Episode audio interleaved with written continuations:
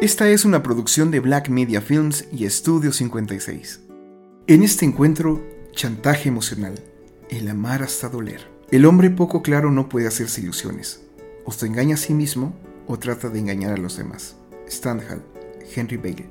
Queridos escuchas, ¿qué les parece que empecemos por reflexionar sobre el amor? Amor viene del indoeuropeo ama, voz que llama a la madre, y luego del latín amare, ofrecer caricias de madre. Cabe señalar que en esta etimología hay muchas ramas, pero no podemos hacer de este encuentro un clarificador total. Quiero que nos quedemos con esto que les he compartido. Lo importante es la presencia de la madre en ambos actos, llamar, ofrecer. Recordemos que el primer amor en nuestra vida es nuestra madre, así que podríamos entender que el amor a partir de ella es la búsqueda de lo perdido.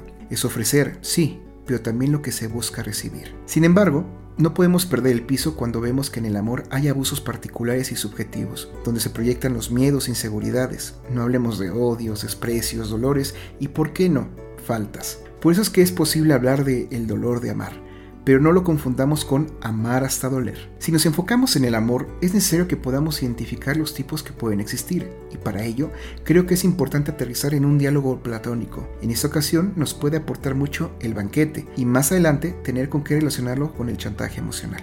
Platón y el amor. Antes de hacer esta revisión, recordemos para el filósofo griego la primera aproximación al amor la encontramos en Lisis, donde a grosso modo se entiende que amor es desear que la persona amada sea feliz lo más posible. Pero esto se puede volver un verdadero problema inclusive hermenéutico, es decir, interpretativo. Es por eso que las reflexiones que encontramos en el banquete nos pueden ayudar un poco más. Se desarrolla en la casa de Agatón, lugar en el que se hacen varios discursos para abordar el tema del amor. Vayamos viendo de qué tratan. Fedro, Eros como divinidad, más antigua. Eleva al hombre hacia grandes metas y lo aleja de cosas malas. Pausanias habla de dos Afroditas, Pandemos y Celestial. El primero se centra en lo material y que hace que el ser humano busque la realización de su fin sin preocuparse por el proceso. El segundo apuesta hacia el perfeccionamiento de lo moral, por lo que el ser humano da importancia a la filosofía y a la educación física, Así se forja la sabiduría y el valor. Erixímaco. Eros es doble, en sentido de que habla de armonía y ritmo. Lo identifica con la fuerza universal de la naturaleza. Aristófanes. Originalmente existían tres tipos de seres humanos, con órganos duplicados, los machos, las hembras y los andróginos. En su arrogancia conspiraron contra los dioses, siendo castigados por el todopoderoso Zeus, consciente de no poder eliminar a los humanos, pues estos los adoraban, los parte en dos. Esto hace que se busque a la otra mitad. Agatón. Eros es poseedor de grandes virtudes. Belleza, juventud, valor, sabiduría. Inspira y alienta toda poesía.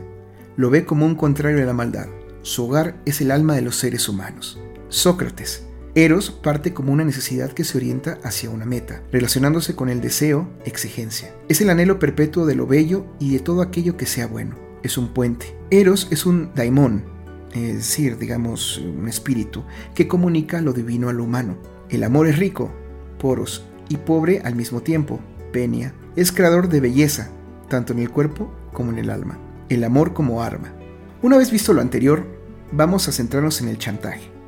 Primero, hay que buscar siempre tener claridad de nuestra falta, de ese modo no tenemos nada que ocultar. Pero no solo eso, sino que con ello tendremos seguridad de no estar ofreciendo a un otro malicioso la herramienta o el arma que pueda usar contra nosotros aprovechándose de cualquier oportunidad que logre captar. Chantaje viene del francés chantage. En un sentido plenamente argótico, la expresión faire chanter, chantajear, habla de torturar al reo para que confiese sus faltas. Ahora, ¿Qué nos dice el diccionario de la Real Lengua Española sobre el chantaje? Presión que mediante amenazas se ejerce sobre alguien para obligarle a obrar en determinado sentido. ¿Ven cómo tiene sentido pensar en la falta que tenemos? Al abrirnos al otro, a quien amamos y que parece que nos ama, le exponemos nuestra falta. De ahí que se vuelva una herramienta, un arma que pueda ser usada en nuestra contra. El acto violento es en sí una confesión de la carencia de amor en la vida del agresor. Así, el chantaje es el uso de cualquier medio para ejercer control o poder en alguien, justificándolo con una causa o intención amorosa. Es hacer uso de la falta descubierta para lograr un fin considerar el proceso.